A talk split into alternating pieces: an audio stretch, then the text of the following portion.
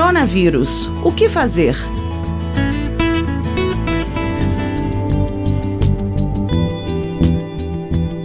Olá, pessoal. Eu sou a Gil Zibara, professora da Rede Verbita de Educação, e trago hoje informações importantes para a nossa saúde.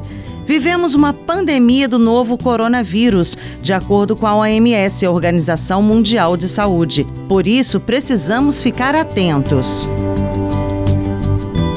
Todos sabemos que vivemos uma pandemia do novo coronavírus, de acordo com a OMS, a Organização Mundial de Saúde. Por isso, precisamos ficar atentos. Mas o que é coronavírus?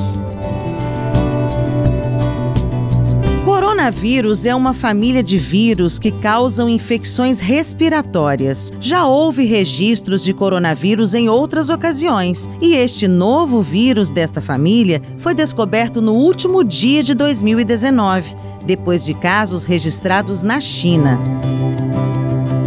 Este coronavírus provoca a doença chamada de Covid-19. As formas de transmissão ainda estão sendo investigadas, mas uma delas já é conhecida: o contato com secreções contaminadas, como gotículas de saliva, espirro, tosse e catarro. E este contágio pode se dar pelo contato pessoal com quem está com coronavírus ou com objetos que estejam com as superfícies contaminadas.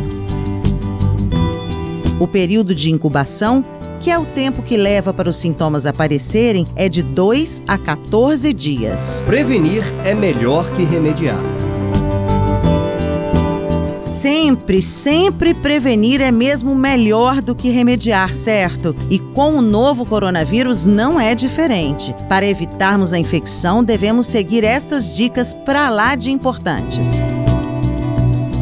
Lave as mãos frequentemente com água e sabão por pelo menos 20 segundos. Se não for possível lavar as mãos, use álcool em gel. Evite tocar nos olhos, no nariz e na boca com as mãos não lavadas. E cubra o nariz e a boca ao espirrar ou tossir. De preferência, cubra com um lenço de papel, que deve ser jogado fora. Evite aglomerações. Se estiver doente, fique em casa. Mantenha os ambientes bem ventilados. Não compartilhe objetos pessoais como pratos, talheres, copos e outros. Higienize objetos e superfícies tocados com frequência, como o celular, né, gente? Ok, pessoal? Essas dicas são super importantes, hein? Se liga nos sintomas. Pois é, se você estiver com febre e sintomas como tosse, secreção ou congestão nasal, dor de garganta, mal-estar, dor no corpo e dificuldades para respirar, você deve ficar atento. Se você não tiver viajado para algum local com muitos casos de Covid-19 e nem tiver tido contato com alguma pessoa com suspeita ou confirmação da doença, não terá critérios para considerar o seu mal-estar como suspeita de Covid-19, não, tá bom?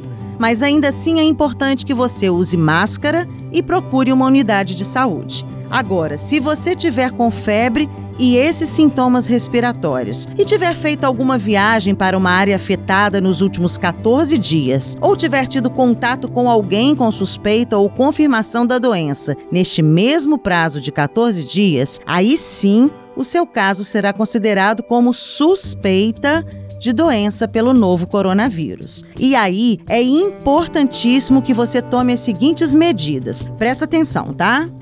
Usar máscara, zelar pela proteção das outras pessoas ao seu redor, procurar um serviço de saúde para avaliação, investigação e notificação, não frequentar aulas, locais de trabalho, eventos e espaços públicos, comunicar imediatamente a suspeita às pessoas que convivem com você e reforçar a higiene das mãos. Tomou nota? Beleza, pessoal? Olha, por enquanto não há motivo para pânico na nossa cidade nem no nosso país.